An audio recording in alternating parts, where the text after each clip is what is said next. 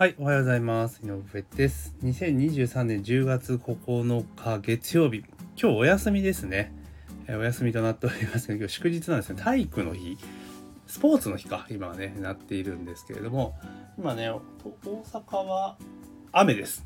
まこの後ね、雨上がるみたいですけれども、まあ3連休の最終日というところで、皆さんいかがお過ごしでしょうかというところで、まあ今日もお休みなんでね、お休みなんで雑談っていうところで言いますか、まあちょっとね、思ったことがあったので、あの、値切りですよね。値段交渉ということについてちょっとね、お話をしていこうかなというふうに思います。よろしくお願いします。で私は以前は、あの、例えば会社員ね、サラリーマンやってる時とかも、えー、当然ですが、業者さんとかね、いろいろお仕事をお願いするにあたって、えー、まあ、見積もり依頼してね ある意味コンペしたりとかっていうことをやったりとかしてたわけですよ。で、そんな中で、まあ、選ぶときに、まあ、総合的に判断して、えー、業者さん決めるってことをやっていったりとかしたこと結構あるんですけれども、まあ、当時はやはり、その、なんていうのかな、結局その案件を進めていく中で、で、えー、円滑に進めていこうと思った場合には、その社内でのね、え、調整を終えて倫理通さなきゃいけないってことがあるので、どうしてもやっぱ価格によってしまうっていう部分があったんですね。うん、値段によってしまうと。だから、あの、いろんな業者さんとかで見積もり出してもらって、やっぱり一番安いところを選ぶっていうふうに私自身もそうしてたところがあるんですけれども、まあ、ずっとね、まあ、経験経験というか、まあ、その後ずっとね会社員を続けてで今はまあね独立してやってますけれどもこの値段交渉って果たしてどうなんだろうかっていうのは最近すごく思うんですね。どういうことかというと、もちろん、その、なんだろう、見積もりの時って、あの、ある程度ね、業者さんも利益を乗っけて高めの球を投げていって、で、交渉を考慮して、で、えー、大体落としどころここら辺だなっていう目算をつけて多分見積もり切ってくると思うんですよ。初初回の場合っていうのは。多分ね。だからそれぞれがそんな感じ出してくると思うんです。だから、一番最初に関しては、最初に関しては、あの、ある程度ね、交渉までいかないにしても、まあいろいろ相談っていう形で値段についてどうなんですかっていうところの、まあすり合わせっていうのはやった方がいいかなと思うんですが、ただ2回目以降の取引の場合っていうのは、ある意味見積もり叩いちゃうと、だから、なんていうかな、一度取引がある業者で別案件で依頼するときとかにまたアイミスとか取る場合っていうのは基本的には1回取引がある業者さんっていうのはあのなんつうんかな価格交渉ってね、絶対し、絶対とは言い切れないけど、あまりしない方がいいと思うんですね。うん。だから私は最近はもう、ほぼしないし、あの、業者さんの、ある意味、いいねでお受けするっていうことが最近多いですね。うん。多いです。いいねで依頼することが多い。もちろんちょっと下がりませんかって相談することありますけど、ご利用しはしないですね。あ、無理です。ちょっと厳しいですって言われたら、あ、そうですか。じゃあそれでお願いしますっていう風な感じで、やっています。で、これなんでかっていうと、結局相手もロボットじゃなくて人間なんですよ。ね。だから、当然ね、その、もうすでにお取引がある業者さんだからで、ある程度こっちの状況も分かった上で金額を出してきてるわけじゃないですか。だから、まあ大体こっち側の、まあお財布事情というか財政事情、予算事情とか理解した上で出してきている数値なので、ね。それに対してもっと下げろっていうのになると、相手もやっぱ気悪いっすよね。いやいや、こんな考えて出してきてるのにもっと下げろって言うんすか？みたいな感じになっちゃうじゃないですか。だから、やっぱり、あ気分良くないんですよね。値下げ交渉されると。うん。だから、なんとなく叩いてきたな、みたいな感じで、になってしまうというところなんですよ。で、さっきも言った通り繰り返し言いますが、相手も人間なんですよ。だからやっぱり仕事をね、一緒にしていく中で気分よく仕事してもらった方がパフォーマンスは最大になるわけですよね。でそれなのに立ち上がりね、最初のところ、入り口の部分で値下げ交渉とかされて、いや、いざ契約結んだとて、やっぱりあんまりね、ちょっと引っかかるものがあるじゃないですか。ね。で特にね、継続で取引してる企業さんだったらなおのことですよね。だから、むしろ、その2回目以降の契約とかね、取り組みに関しては、基本的には業者さんが出してきた見積もり通りやるのが私はベストだと思っています。うん、ベストだと思ってます。ね。で、えー、ベストだと思っているので、その上を受け、受けしてやっていくと。したら相手も気分よく仕事できるわけじゃないですか。ね。あ、だから、ああちょっと通った、みたいな感じでやってくれると、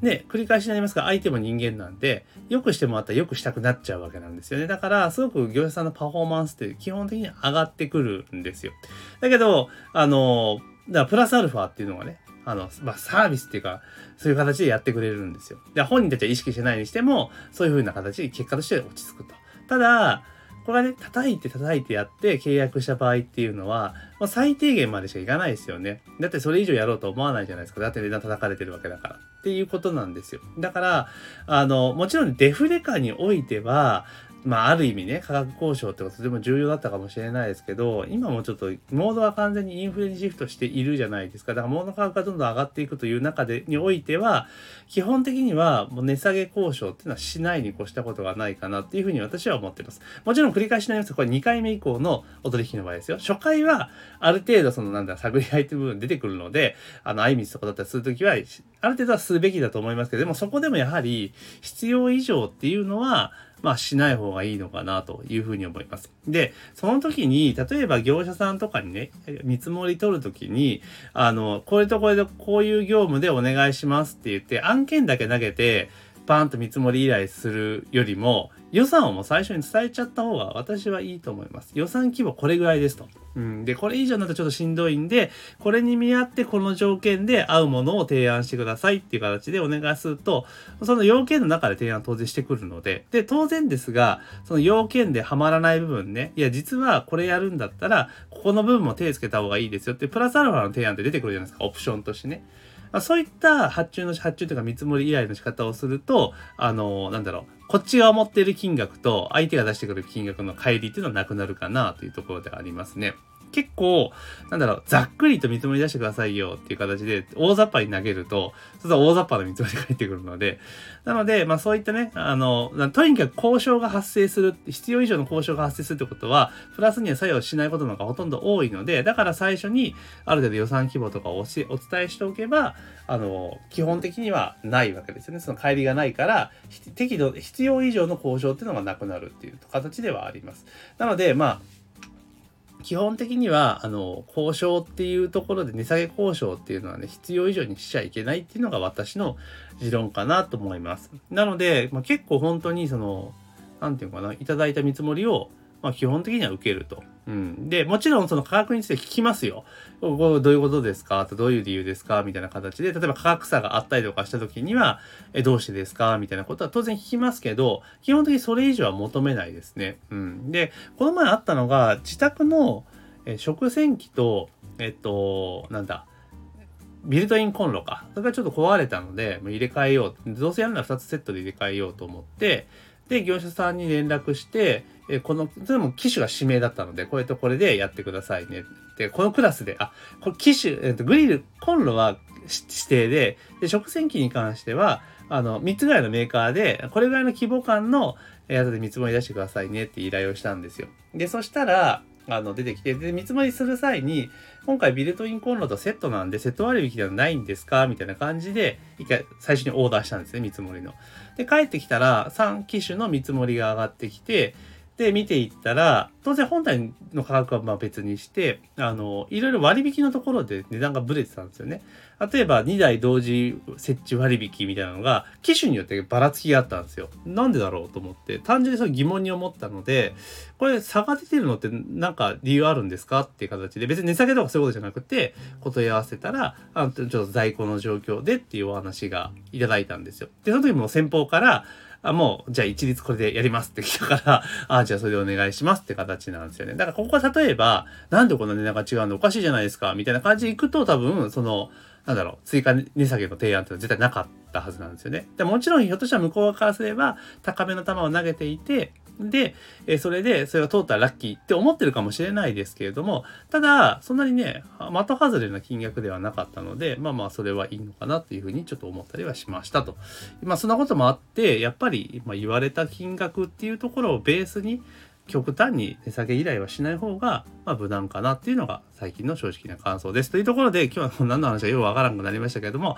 まあ、見積もりとか取った場合っていうのは基本的には、あの、極度のね、値下げ交渉っていうのは、まあ、後々絶対ね、うん、あの、プラスには絶対ならないので、あの、マイナス面の方が個人的には大きいかなというふうに思いますので、まあ、ほどほどにする方がいいですし、むしろ相手に気分よく仕事をしてもらうためには、あの、見積もり通りの金額でね、依頼するのがいいんじゃないかなというふうに思います。というところで今朝はね、えー価格交渉的なお話をさせていただきました。ぜひね、えー、番組のフォローとかね、えー、コメントとかいただけるとありがたいなというふうに思っております。あと、こんな話取り扱ってほしいなどなどございましたら、ぜひね、レターもしくは LINE からいただければというふうに思います。というところで、えー、今週もねね、1週間始まりますので、1週間ね、頑張っていきましょうというところで、今朝の配信は以上とさせていただきます。